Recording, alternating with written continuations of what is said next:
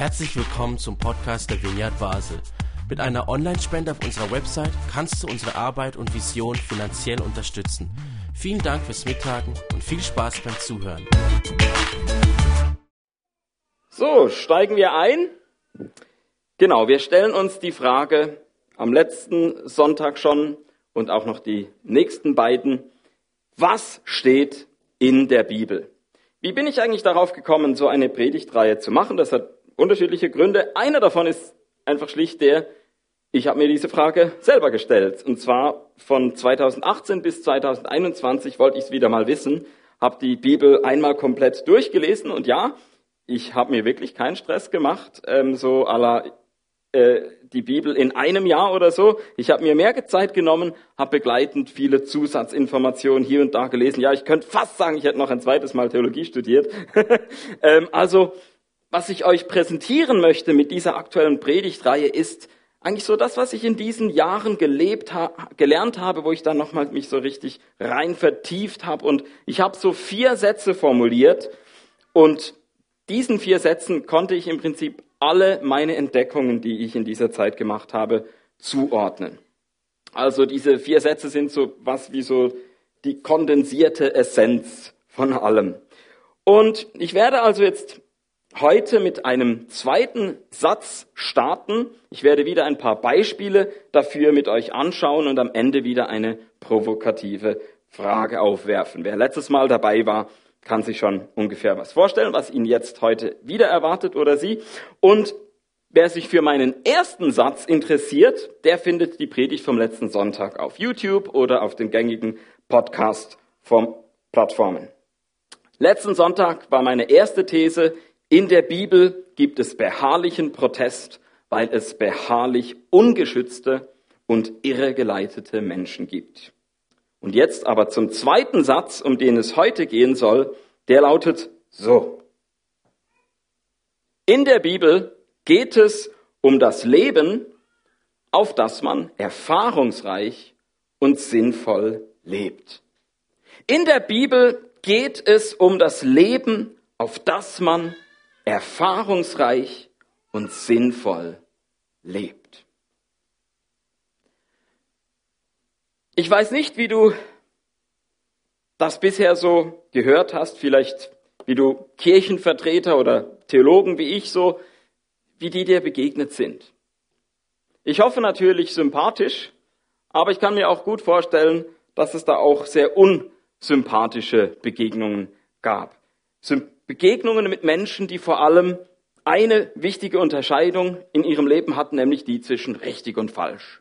Also so richtig rechthaberische Menschen, die genau wissen, was richtig ist, die genau wissen, was falsch ist. Und dadurch könnte ich mir vorstellen, dass man dann auch auf die Idee kommt, dass es das ist, worum es in der Bibel geht. Nämlich immer, was ist richtig, was ist falsch. Ja, man kann das natürlich in der Bibel finden, aber es ist wie so oft der Ton, der die Musik macht. Und ich glaube, der Ton in der Bibel ist ein anderer. Ich glaube, dass es dem Original so allein sprachlich mehr entspricht, wenn wir die Frage eher so formulieren, hilft X oder nicht? Ist Y weise oder nicht? Das klingt doch ein bisschen anders als einfach richtig oder falsch. Ich glaube, wir alle wünschen uns nicht einfach von oben herab zurechtgewiesen zu werden, sondern wir wünschen uns Begleitung und Unterstützung im Alltag. Und genau diesen Wunsch erfüllt die Bibel. Ich möchte ein erstes biblisches Beispiel nennen. Die Bibel erzählt ja oft Geschichten und hat er nicht immer so, und Achtung, jetzt passt auf, hier ist die Moral oder so, sondern sie erzählt die Geschichten und jeder kann so ein bisschen selber sich aus dieser Geschichte einen Reim drauf machen, was ähm, ist dieses Verhalten zum Beispiel etwas, dem, diesem Beispiel möchte ich folgen? Oder sehe ich hier eher, oh, das hat irgendwelche ähm, negativen Folgen, davon halte ich mich vielleicht auch lieber fern. Ein Buch, was sicher eher so eine abschreckende Wertung, Wirkung hat, ist das Buch Richter. Ich weiß nicht, ähm, was ihr mit diesem Buch verbindet.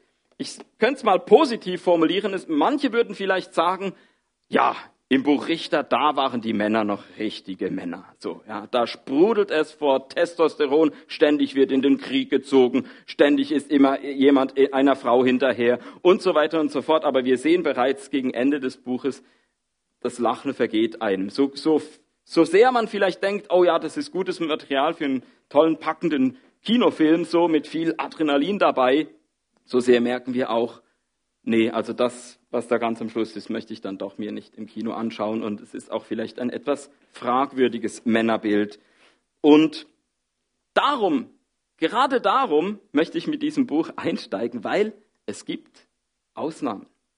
Es gibt ein paar Figuren und auch sogar ein Mann ist dabei, wo ich denke, wow, der war anders als die anderen. Der hat nicht einfach so das, was ihn in seinem Inneren bewegt hat, so ungefiltert rausgelassen, egal ob er damit Schaden anrichtet oder nicht, sondern der hat ein bisschen mehr die Fähigkeit gehabt, einen kühlen Kopf zu bewahren und nicht einfach so nur aus dem Affekt heraus zu handeln.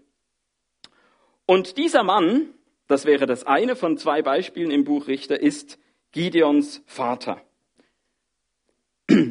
Gideons Vater, der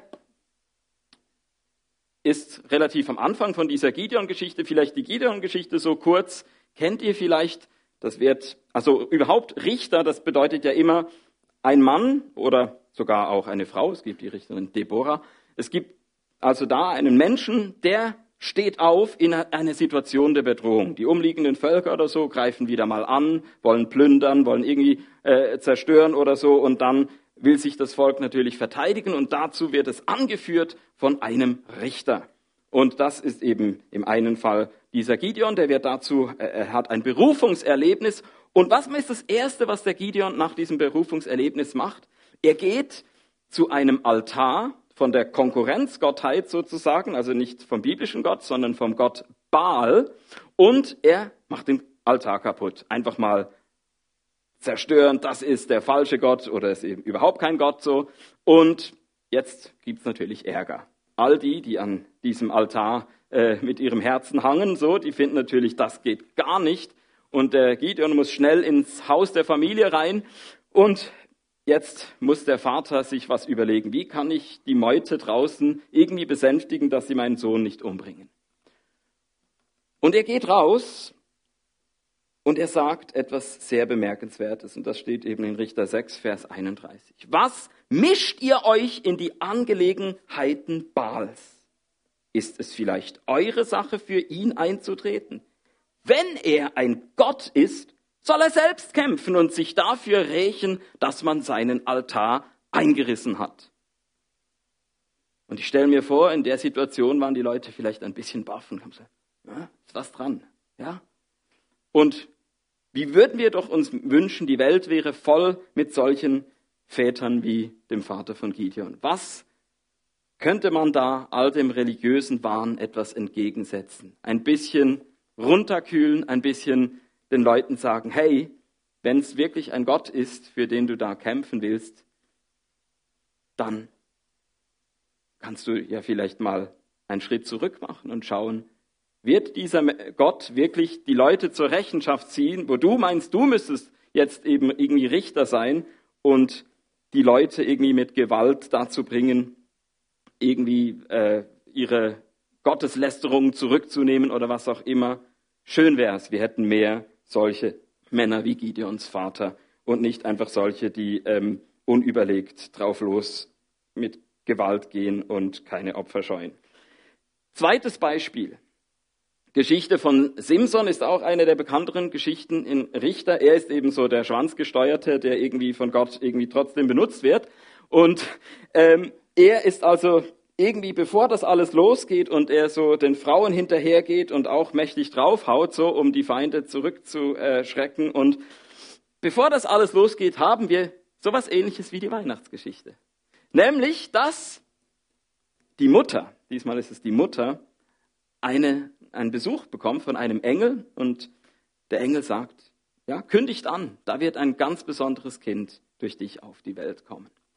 Und die Mutter sagt es dann irgendwie ihrem Mann und der ähm, denkt, ja, was, äh, und so, ja, warum wird es mir nicht direkt gesagt? Und dann kommt dieser Engel nochmal zu der Mutter und die Mutter rennt schnell hin zu ihrem Mann und sagt, jetzt ist er da, jetzt ist er wieder da, komm. Und dann äh, geht er da hin und der checkt's aber irgendwie im Moment gerade nicht so und ähm, fängt dann an, da irgendwie zu reden und, und dann opfern die irgendwie, äh, oder er opfert und auf jeden Fall, irgendwie, als das alles rum ist, wird's ihm plötzlich klar, ich hatte gerade so eine Begegnung mit dem Engel des Herrn. Ja, mein, ich habe Gott gesehen, ich muss sterben. Und er schiebt voll die Panik.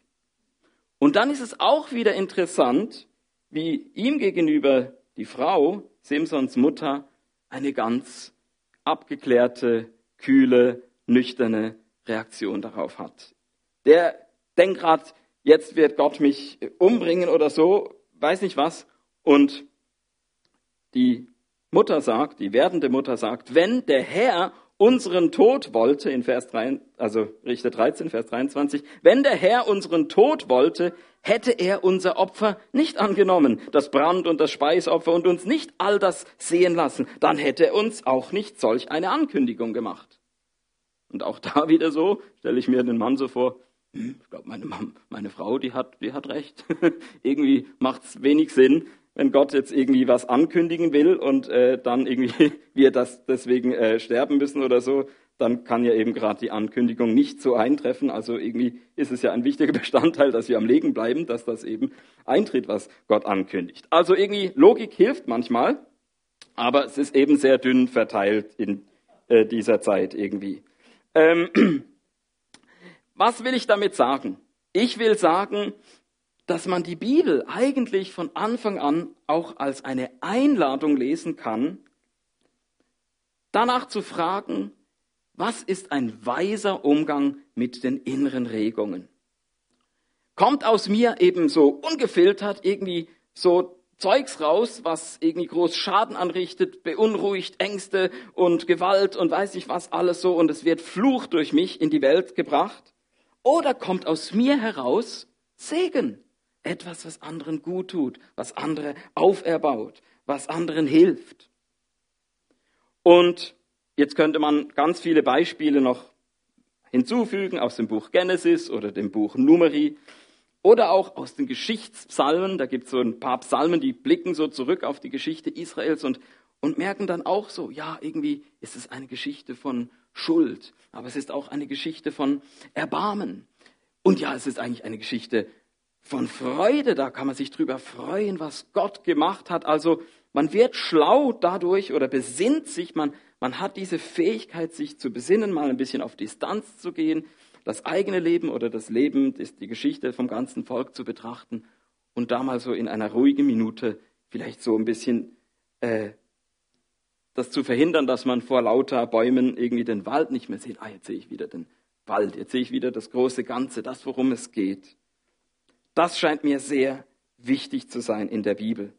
Und wenn wir jetzt in die, ins Neue Testament gehen, sehen wir das auch nochmal auf eine äh, weitere Art.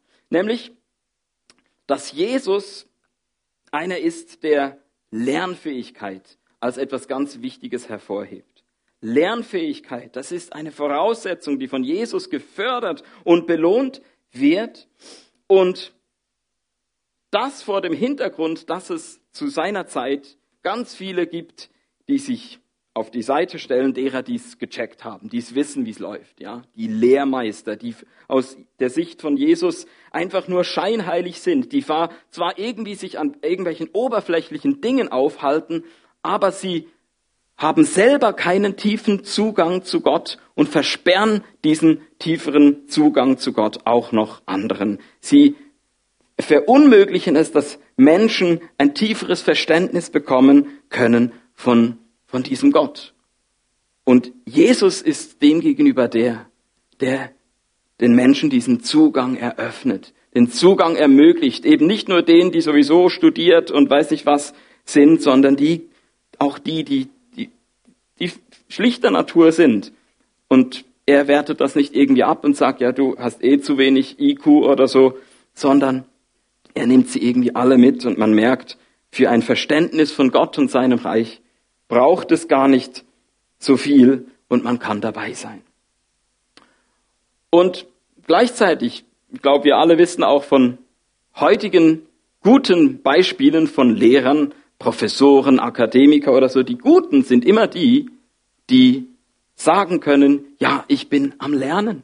Es kann sein, dass ich meine Erkenntnisse wieder revidieren muss, dass ich noch nicht am Schluss angekommen bin. Gegenüber denen, die sagen, ja, jetzt habe ich meinen Doktortitel, Professorentitel oder weiß nicht was, ich habe ausgelernt, ich muss von niemandem mehr mir irgendwas sagen lassen. Und das kommt für mich so schön rüber in diesem Vers ganz am Schluss vom Matthäus-Evangelium.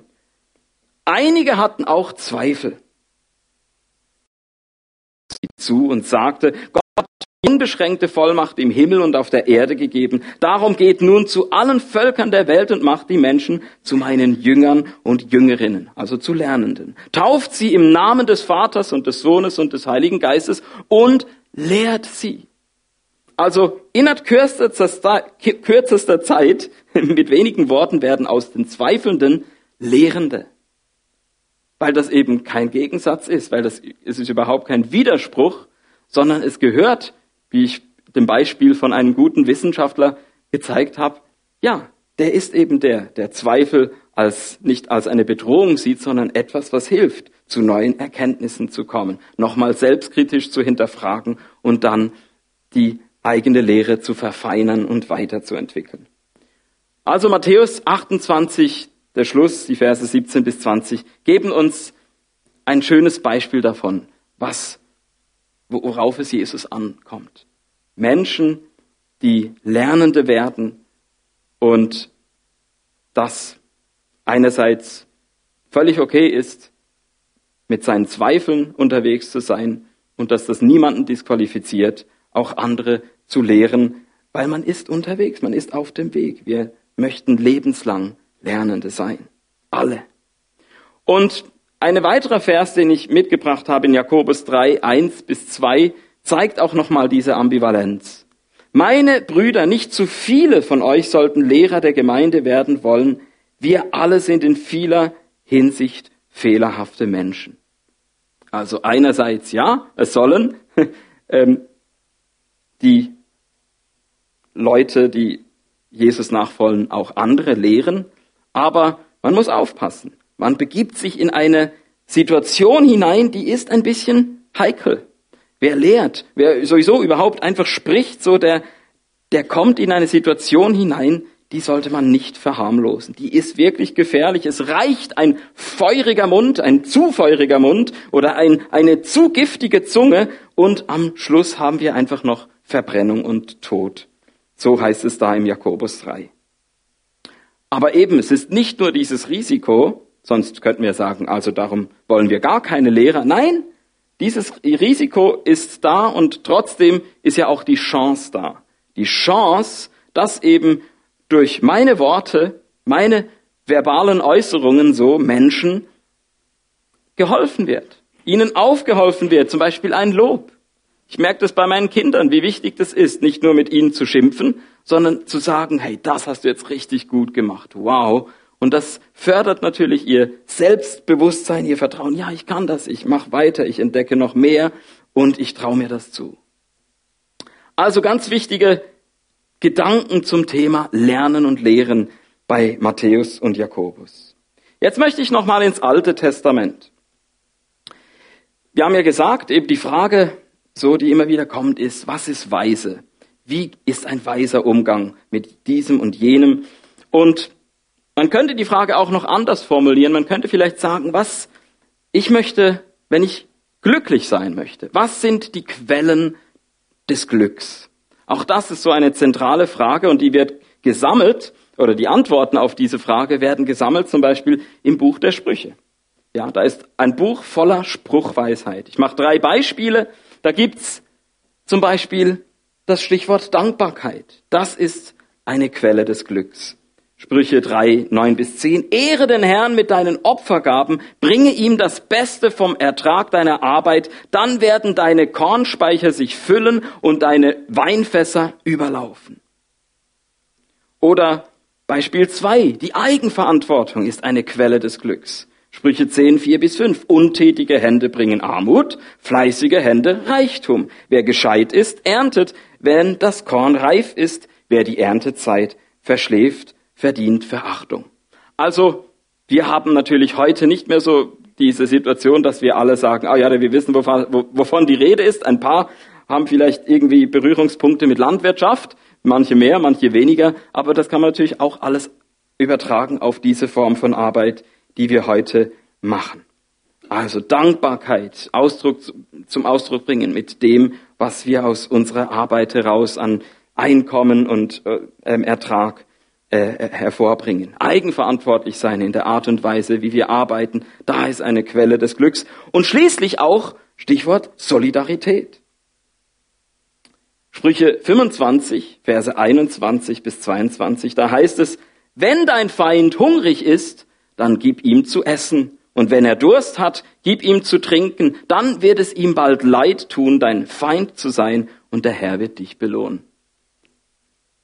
Ja, Solidarität ist etwas, das lohnt sich. Und was überrascht hier ist, ist, dass es wirklich sogar bis zum Feind hin eine Quelle des Glücks einem versprochen wird, weil da die Chance drin liegt, aus dem Feind auch einen Freund zu machen, dass ich nicht nur mit meinen Freunden, die mir das dann auch auf jeden Fall äh, irgendwie zurückerweisen oder so, mit denen zusammen irgendwie Solidarität übe, sondern sogar dort bei Menschen, die es nicht verdient habe, mal in Vorleistung sozusagen gehen kann und sage, ich verhalte mich auch dieser Person solidarisch gegenüber, auch wenn es mir vielleicht gerade, wenn es mich ein bisschen Überwindung kostet. Das sind Quellen des Glücks für das Buch der Sprüche. Und jetzt ist aber noch wichtig, es gibt ja diesen Realitätscheck. Es gibt so die Erfahrung, okay, ich habe mich an all das gehalten. Ja, ich war immer dankbar in meinem Leben. Ich war immer eigenverantwortlich bei meinem Arbeiten. Ich war immer solidarisch gegenüber den Menschen, die irgendwie Hilfe gebraucht haben. Und trotzdem hat sich bei mir nicht dieses Glück eingestellt. Ich habe diese allzu simplen Rezepte für mich als nicht tragfähig erfahren. Da habe ich eine Erfahrung gemacht von Ohnmacht, wo ich mir nicht erklären konnte, ich habe überlegt, kann ich mein Leben noch feiern?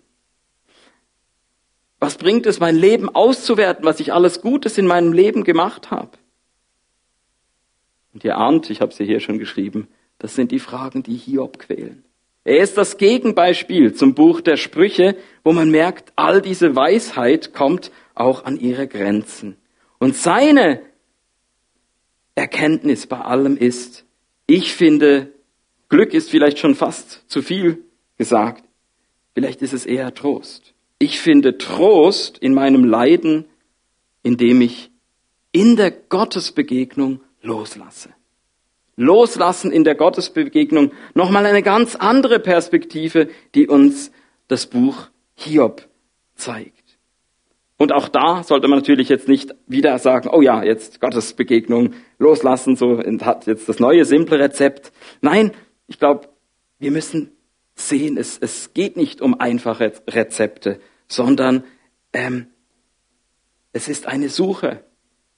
Eine Suche nach Glück, eine Suche nach Trost. Es ist ein Suchen, weniger ein Haben, jawohl, ich habe das Glück, ich weiß, wo ich mir den Trost holen kann, sondern ja, da bleibt man irgendwie dran. Es ist auch eine Form von lebenslangem Lernen. Und ganz wichtig scheint mir auch zu sein, es geht nicht um billige Vertröstung auf irgendwie bessere Zeiten. Gerade wenn man auch das Neue Testament hier noch hinzunimmt, sieht man, es geht nicht um Wirklichkeitsflucht bei der Suche nach Glück. Es geht darum, mutig zuzusehen, gerade auch bei Ungerechtigkeiten in der Gegenwart und eben nicht nur zuzusehen, sondern auch dann hinzugehen und zu handeln. Das war ja das Thema am, am letzten Sonntag. Warum? Weil es gibt eine zukünftige Umkehrung der Verhältnisse. Es gibt diese Gemeinschaft der Glaubenden, die jetzt in der Gegenwart vorhanden ist und die kann das schon vorwegnehmen. Die kann jetzt schon eben sagen, wir wollen in dieser Welt mehr Glück, mehr Trost, mehr Gerechtigkeit. Wir können da was tun dafür. Das war das Thema vom letzten Sonntag. Also ihr seht, das spielt hier auch zusammen. Die Bibel ist kein Buch, das irgendwie billigen Trost spenden will auf irgendwie einen, äh, einen Zeitpunkt in der Zukunft hin verschoben oder auf ein Jenseits oder so. Nein, der Trost soll jetzt erfahrbar sein. Und wir suchen danach, wir suchen Glück und sind eine Gemeinschaft auf dieser Suche. Wie können wir Menschen, wie können wir selber zu diesem Glück und zu diesem Trost kommen und wie können wir auch anderen Menschen dazu verhelfen. Jetzt ist mir noch ein Gedanke wichtig. Also ihr seht, auch heute ist nochmal eine geballte Predigt, wo ich viele Beispiele bringe. Die nächsten beiden Predigen werden ein bisschen kürzer sein. Aber ich möchte noch etwas aufzeigen, was auch eine schöne Spannung ist in all dem drin. Und zwar gibt es auf der einen Seite das Lernen ganz viel damit zu tun hat, man muss sich irgendwie umgewöhnen. Es ist ein Umlernen. Es ist ja nicht so, dass wir einfach irgendwie ein unbeschriebenes Blatt oft sind und dann lernen wir halt irgendwie immer mehr dazu, sondern es kann auch sein, dass man schon ganz viele Sachen programmiert hat und plötzlich wird umprogrammiert. Plötzlich wird irgendwie, merkt man, das, was ich bisher äh, äh gelernt habe, vielleicht bevor ich Jesus kennengelernt habe, ähm, und jetzt kommt Jesus in mein Leben und jetzt wird das ganz schön umgekrempelt. Also wir haben ja auch mal diese Predigtreihe gehabt zu den Korintherbriefen. Ganz ähnlich könnte man das auch in den Römer, im Römerbrief aufzeigen. Also da kommen neue Werte, Jesus-Werte, und sie sorgen für eine ziemliche Irritation in dieser herkömmlichen Kultur der Antike, wo klar ist zum Beispiel, ja, ich muss mich immer irgendwie heldenhaft aus der Affäre ziehen, so, und jetzt kommt plötzlich ein Jesus, der macht das nicht, sondern der stirbt am Kreuz. Einen ganz schändlichen Tod, wie es nur irgendwie so die ganz ähm, schlimmen Verbrecher oder so verdient haben, das passt überhaupt nicht in diese Kultur. Oder das ganze Thema Sexualität. Die griechisch-römische Antike war sehr freizügig eingestellt. Vor allem für Männer bedeutet es im Prinzip, ich kann je nach äh, Lust und Laune einfach eben hier und da mit wem und, und, und, und so auf welch, welche Art auch immer so da war, war wenig Einschränkung für so einen freien römischen oder griechischen Mann, der ähm, ja konnte sexuell sehr freizügig leben und es wurde auch nicht irgendwie gesellschaftlich geächtet oder so, während dem zum Beispiel von der jüdischen Kultur her eine ganz andere Einstellung war zum Thema Sexualität. Und es war ja schon für Menschen jüdischer Herkunft ein ziemlicher Change, wenn jetzt plötzlich nicht mehr das Entscheidende ist, halte ich mich an die 613 Gebote der Torah, sondern plötzlich kommt der Messias, plötzlich ist eine neue Zeit angebrochen und jetzt ähm, wird das alles irgendwie umgestellt. Aber immerhin hat man ja schon mal diese ganze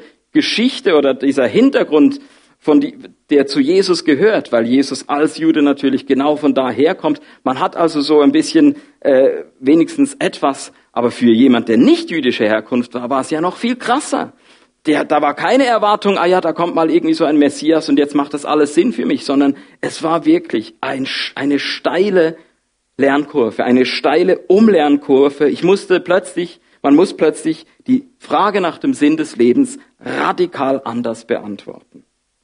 Und was heißt es jetzt? Ich habe es mal äh, im, im, Römerbrief ein bisschen so versucht, die, die ganze Botschaft vom Römerbrief zusammenzufassen. Man verabschiedet sich von eingefleischten Gewohnheiten. Es ist wie, dass der göttliche Geist so sucht, gibt es irgendwo eine offene Herzenstür? Gibt es irgendwie so eine offene Tür von einem Lebenshaus? Ich möchte da rein. Aber ich gehe natürlich dort rein, wo Menschen für Veränderung offen sind, wo die Tür eben auf ist und jetzt kann ich von Zimmer zu Zimmer gehen und dort ausmisten und entrümpeln. Alles, was irgendwie tot ist, alles, was irgendwie überholt ist, das hat keinen Platz mehr hier, weg damit so. Und jetzt wird irgendwie so richtig Frühjahrsputz gemacht, wenn Jesus ins Leben eines Menschen kommt. Also so dieses Bild vom, vom Haus, was ausgemistet und entrümpelt wird, das ist so eine wichtige Art, was es bedeuten kann, im biblischen Sinne zu lernen, sich umzugewöhnen, umzulernen, das Leben irgendwie umkrempeln zu lassen, weil mit Jesus eine neue Realität hereingekommen ist. Und jetzt aber eine wichtige Ergänzung zu dem. Wir haben natürlich hier eine Gefahr. Das ist wie so eine Art Selbstoptimierung ein, ein Trip wird, so wo ich mich total damit verkrampfe, wo ich immer nur noch sehe, oh ja, hier bin ich noch nicht heilig genug und weiß nicht was und so. Und darum finde ich noch ganz wichtig, eine andere Seite aufzuzeigen der Bibel. Wenn wir gerade schon beim Thema Sexualität vorhin war, es gibt ja in der Bibel auch dieses Buch Hohelied. Und das verblüfft, denn plötzlich sehen wir, dass die Bibel alles erotische Begehren ganz ohne Vorbehalte würdigen kann. Es geht also nicht, dass man da irgendwie so ein bisschen liest und dann plötzlich kommt einer mit dem Zeigefinger und sagt, ja, ja, äh, äh, äh aber bitte ähm, nicht äh, da, also Lustspiel, da äh, muss gefährlich, ja, da Verantwortung übernehmen und irgendwie so. Nein, wir erleben nichts bis zum letzten Punkt dieser, dieses hohe Lieds ist es immer nur ein, eine positive Betrachtung von Sexualität, von Erotik. Ich mache mal ein Beispiel, Hohelied 1, 15 bis 17. Schön bist du, zauberhaft schön, meine Freundin, und deine Augen sind lieblich wie Tauben. Stattlich und schön bist auch du, mein Geliebter. Sieh, unser Lager ist blühendes Gras. Balken in unserem Haus sind die Zedern und die getäfelten Wände Zypressen. Also hier sind zwei Liebende unter freiem Himmel und es geht offenbar auch um mehr als auch nur um irgendwie Händchen halten. Und es kommt eben niemand, der sagt, ja Moment, halt, ähm, äh, irgendwie äh, da äh, jetzt äh, seid ihr schon verheiratet und irgendwie überhaupt so. Nein, es ist keine Rede von irgendwelchen ethischen oder moralischen Fragen. Es geht rein um die Ästhetik. Es geht nicht darum, jetzt sind hier irgendwie Probleme, die angesprochen werden und eine Lösung verlangen, oder dass man jetzt, um jetzt mal auch vom Thema Sexualität wieder ähm, auch rauszuzoomen, auch noch zu anderen Themen, man könnte nämlich auch noch das Buch Prediger als Beispiel nehmen. Die Frage ist eigentlich einfach, kannst du Freude haben an der Gegenwart? Kannst du einfach dich daran erfreuen, an der Ästhetik des Moments? Oder denkst du immer, oh, ist das nachhaltig? Ist das, hey, du musst dringend von diesem Trip wieder runterkommen. Wenn du nur noch beispielsweise auf einem Berg stehst und jetzt siehst du die Gletscher, die geschmolzen sind, ja, unbedingt, hier muss ein Problem gelöst werden. Ja, Klima, das ist ein Thema, nachhaltiges Zukunft auf jeden Fall. Aber wenn du es nicht mehr hinkriegst, dann auch das wieder ausblenden zu können und sagen, und trotzdem, wow, Gott danke, dass ich hier oben auf dem Gipfel stehen kann und diesen Ausblick hier habe. Kannst du das noch? Oder bist du so zerfressen von, ich habe das sorry, jetzt gehe ich ein bisschen weg vom Text, aber ich, mir kommt gerade ein, ein, ein, ein Beispiel in den Sinn von einer Kleingruppe, wo ich war, wo es zum Thema soziale Gerechtigkeit auch ging. Und ich war erschrocken, da war eine Frau, ja, also die war einfach so zerfressen von, also die hat sicher ganz toll ähm, sich eingesetzt und, und war aktiv und alles aber ich habe null Freude mehr verspürt. Es war so angespannt, es war so verkrampft, es war so, ich muss die Welt retten und ich kann mich nicht mehr freuen, weil alles so schlimm ist. Das hat mich erschrocken. Ich glaube, wer biblisch sein will, der kann beides. Der kann sagen, ich brauche Veränderung, ja. Wir brauchen Veränderung. Diese Gesellschaft braucht Veränderung. Ich setze mich ein. Ja, da gibt's ethische Fragen, Probleme, die müssen gelöst werden. Aber ich kann auch das Leben genießen, den Moment, die Gegenwart. Ich kann Freude haben, ich kann das empfinden. Und das ist auch von Gott. Und das ist nicht, weil jetzt da lauter Gefahren und weiß nicht was sind, dass ich nur noch ständig mir irgendwie ein schlechtes Gewissen machen muss oder weiß nicht was. Und Eben das Gleiche auch beim Thema Sexualität. Gehen wir weiter. Letzte Folie eigentlich schon.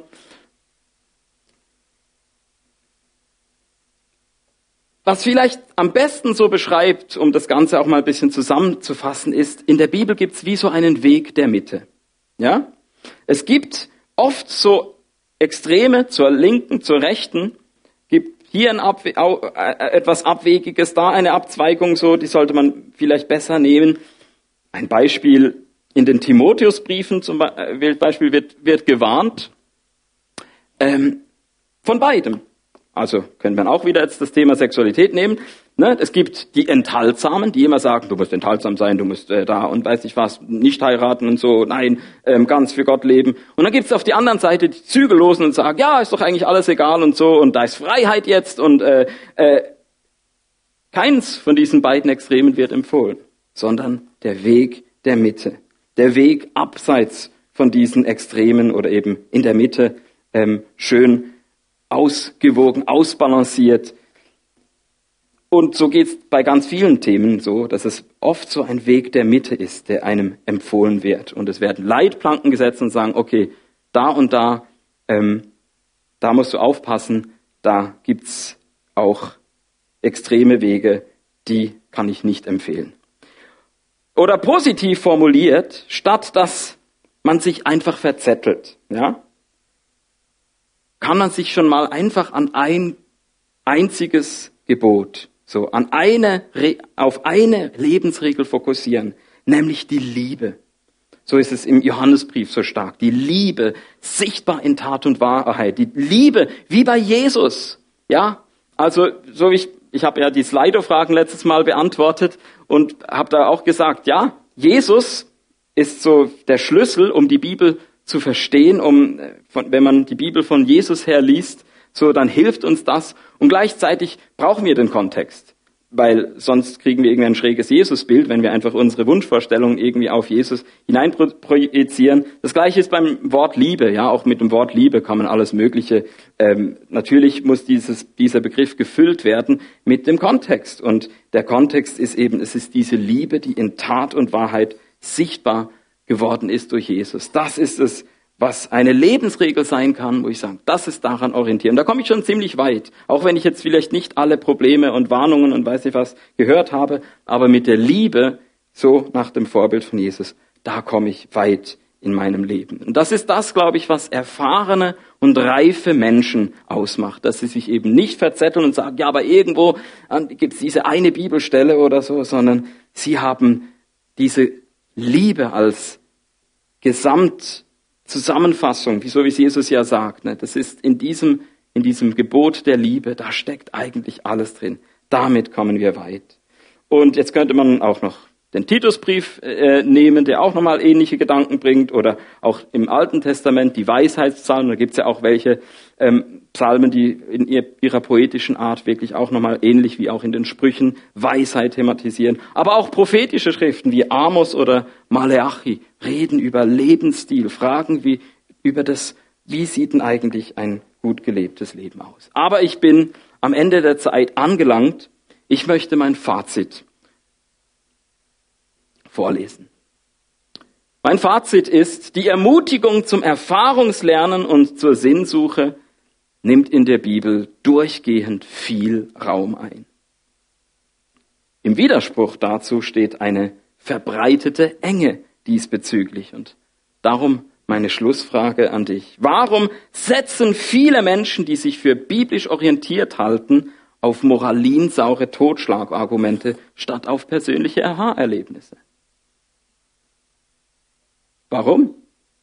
Ja, also äh, man begegnet doch immer wieder Menschen, die kommen ne, mit der Keule, sagen, irgend Bibelstelle so und so. Ähm, vielleicht Menschen, die schon sehr fortgeschritten sind aus ihrer Sicht im Glauben und finden, sie müssten jetzt anderen mal sagen, ähm, das, was ich in, weiß nicht, so und so vielen Jahren mir angeeignet ha habe, das müssen wir jetzt quasi in Kürze mit Gewalt in dich hineinbringen.